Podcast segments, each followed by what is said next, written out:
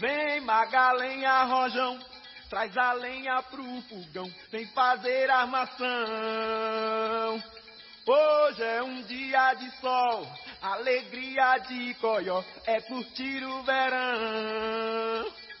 Vem Magalenha Rojão, traz a lenha pro fogão, vem fazer armação. Hoje é um dia de sol, alegria de coió, curtir o verão. Ye, ye, ye, ye, ye. ¿Cómo me gusta cuando sale la familia lanza con los bombos, salen todos? Sí, lo hicimos. Esto en- lo grabamos. Sí, lo grabamos, lo grabamos en Guillón, en un estudio de grabación en el cual graba Seba Mendoza, al cual le mandamos un gran beso. Tarjetita Eh, de invitación. Sí, tarjetita de invitación. Hoy tengo una historia, porque hoy estuve investigando, tenía otra, pero me crucé en redes con esta historia y no la podemos no decir. Eh, hemos hablado de estos personajes de este equipo, si se puede, y Agus Bronzini eh, mandó la canción para ponerla de fondo. Te voy a pasar una canción, te voy a pedir una canción, a Javi le voy a pedir una canción, a nuestro querido operador de hoy. Y en base, eh, si yo te paso este tema, ¿a qué te vas a acordar, Seba? Estos son los Globetrotters, los Harlem Globetrotters. Los Harlem. Globetrotters. Claro. fui a ver. O sea, quizás hay gente que no sabe de básquet y sabe que este tema es de los Harlem Globetrotters. Eh, porque aparte no fueron solamente personajes de básquetbol, sino que estuvieron en dibujos animados, ¿no? Fueron dibujos animados, le hemos traído eh, sobre los deportistas que fueron, tuvieron sus propios eh, dibujos animados. Y los Harlem Globetrotters son un ejemplo claro de ellos, un show dentro de lo que fue. Un equipo que fue fundado en 1926 y que se fundó eh, para... eh, se llamaban primero los, Savo- los Savoy Big Five, que jugaba partidos espectáculos en el Savoy Bowl debido a- al número de personas, o al elevado número de personas de raza negra que vivían en Manhattan, ¿sí? en Nueva York. Los Trotters eran un equipo serio en sus primeros años y ganaban casi todos los partidos, eh, perdían muy pocos. Eh, hasta que en 1928 se empezaron se pasaron a llamar los Globetrotters, los Globetrotters y en el del 29 hasta la actualidad son los Harlem Globetrotters. ¿Qué son los Harlem Globetrotters para los que no saben? Eh, un equipo de básquet itinerante, un básquet de espectáculo, ¿sí? Que con mucho eh, Juegan a, juegan a firuletear. Claro, juegan, a firuletear. Juegan a firuletear. Fueron, eh, si jugaste al NBA al 2K, al 2K19, al 2K20 o al 2K18, fueron los primeros que empezaron a tener mucho juego de, de- de fintas y de efectos y de volcadas y de lo que sea. Eh, fueron los primeros animadores dentro de una cancha de básquet. Claro, juegan, juegan un básquetbol espectáculo, Sí, ¿no? Eh, sí, que es para cual- ir a verlo y deleitarte con ellos. Y hacen sus magias, sus pasecitos, sus firuletes, sus, sus trucos. Pero hoy como estamos en una historia inacreditable y, y justamente vamos a ver una historia increíble, hoy, 5 de enero, ¿estamos todos de acuerdo? ¿Hoy es 5 de enero? Sí. Así es. Hace 50 años, los Harlem Globetrotters ponían fin a su racha ganadora de 2.495 partidos consecutivos. ¿Cómo? Inacreditável! No. Los Washington Generals, jugando como los New Jersey Reds, les ganaron 100 a 99. No, ¿cómo le van a ganar a los Globetrotters? Le ganaron. ¿Cómo le van a ganar? Vamos al telón de fondo. En el 52, el propietario de los Globetrotters, Abe Saperstein, se acercó al ex jugador de los Bullets, de los Baltimore Bullets, Red, Red Clots, para formar un oponente de exhibición itinerante para ir con los Globetrotters. ¿Sí? Estaban los Globetrotters y un equipo de exhibición.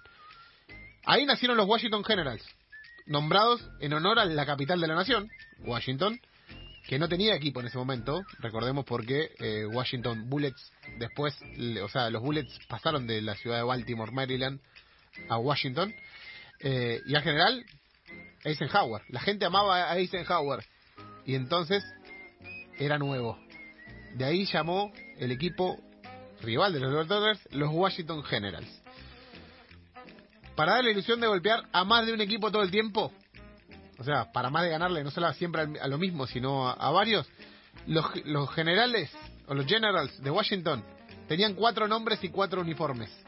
Se llamaban los Washington Generals, los New Jersey Reds, los Boston Shamrocks, los Baltimore Rockets y los Atlantic City Seagulls. Era como diferentes identidades. Claro, ¿No? eran distintos tipos. ¿Sí? Era como un día iban disfrazados de bombero, otro día iban de policía. así es, pero al final siempre era el mismo, que Claro. ganaban los Globetrotters. Ganaban los Globetrotters. Claro, pero ¿qué pasó? Bueno, para que la gente entienda, aproximadamente el 25% de los juegos, de los partidos de los Globetrotters son reales. ¿Sí? El 25%. Se juega en serio, Sí. ¿sí? Y el otro, 75, chistes, bromas, lo que sea. Se supone que los Generals deben dejar que los Globetrotters hagan prácticamente lo que quieran en ofensiva. ¿Sí? Claro. De última, Washington, o lo- lo- los Generals, en ese momento, en ese partido, lo- los Reds de Nueva Jersey, eh, defendían como podían, pero atacaban como querían.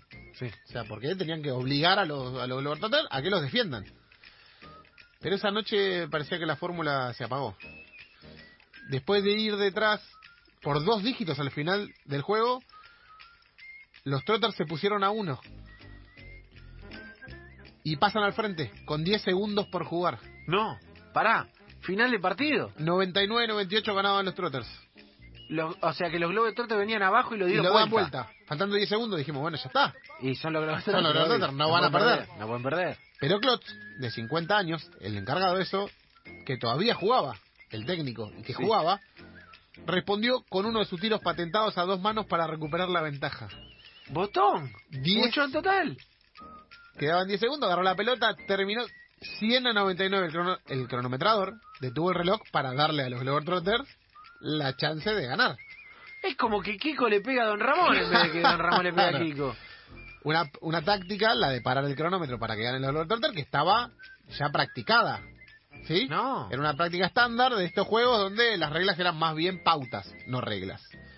La leyenda del trotamundos Lark Lemon corrió por la cancha sin obstáculos. Claro, metela, baby, metele y ganen ustedes. Sí, los rojos aún sabían que se podía, que se suponía que iban a perder. Y realizó el mismo tiro de gancho que había hecho miles de veces.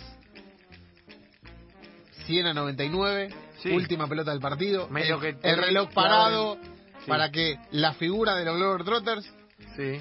Middle Lark Lemon, corra y llegue para tirar el tiro que metía siempre. Claro, y listo.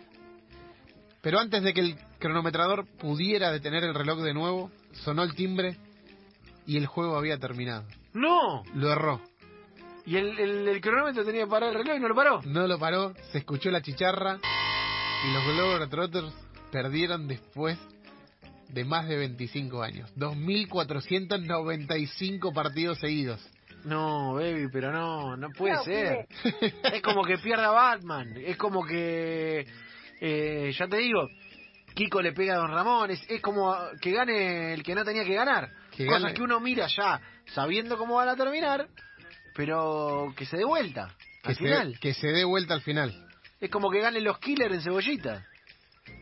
Ese fue lo que pasó el 5 de enero de 1971. No, me mató Lanza esta historia. Me mató. Buchones total. Buchones totales. Eh, el que controlaba el reloj obviamente se confió. Y después de ese partido, los Washington Generals no le volverían a ganar nunca más. Klotz entrenó Klotz, el capo de- el- de- del rival, o sea, Claro. de los malos, entrenó y jugó con el equipo hasta los 66 años. En ese momento tenía 50. Se escribieron muchas historias. Una muy buena que recomiendo. Ahora después voy a poner el link en Twitter. La escribió Sport Illustrated. Que dice: El general cuyo ejército nunca gana. Igual que laburo el muchacho ese, ¿no? Armar un equipo para perder. ¿Qué Es como ser el sparring todo el tiempo de campeón Claro. del mundo. Qué laburo. ¿Sí? Para mí que se cansó el tipo. Sí. Para mí que se cansó un día y dijo, vamos a ganar. Hoy vamos al frente. Vamos. Hoy vamos al frente. Y Klotz, el ganador, el que le hizo el tiro ganador, ¿sí? Tiene otro récord. Además de, par- de romperle el récord de cua- 2.495 partidos consecutivos ganados a los Globetrotters. Que es que fue campeón, ¿sí? De la BA, de la BAA, ¿sí? Que en ese momento era antes de la NBA. Sí. Y es el campeón más bajo de la historia del básquet americano. porque mide 1.70. Sí, Na- no. Nadie menor que el famoso que pitufo ese. Claro. Nadie menor a esa estatura salió campeón en el básquet profesional estadounidense. No, Mau- el tipo es un sufrido, ¿eh? Está claro que el tipo es un sufrido. Perdió todos los partidos de su vida menos uno y encima está catalogado como el más petizo del básquetbol. O sea, Así es. tipo que la, la, la ayudó. eh, Un poco se merecía ganar alguna vez. Es un héroe accidental. Un héroe Un poco-. Aparte no le deben ni festejado, porque No. ¿entendés? E- ese día trae bambalina, pero muchachos, ¿qué hicieron? Y los Lover Trotters, ¿sí? Eh, continuó jugando hasta los- antes de disolver el equipo. Los Washington Generals se disolvieron en el 95. Eh, después de ese partido nunca más volvieron a ganar, como lo dije. Y los Glover Trotters se lo reconocieron. En el 2011 se convirtió en el primer no Glover Trotter y la sexta persona en general en el que el equipo le retira el número. Ah, retirar el número de este muchacho. el número de red. Bien, bien, buen, buen gesto de, de los. Eso fue en 2011. En el 2014 fallecía a sus 93 años. Fue Red Klotz el autor de la canasta que, sin querer queriendo, rompió un mito. El día que perdieron los Lower Trotters.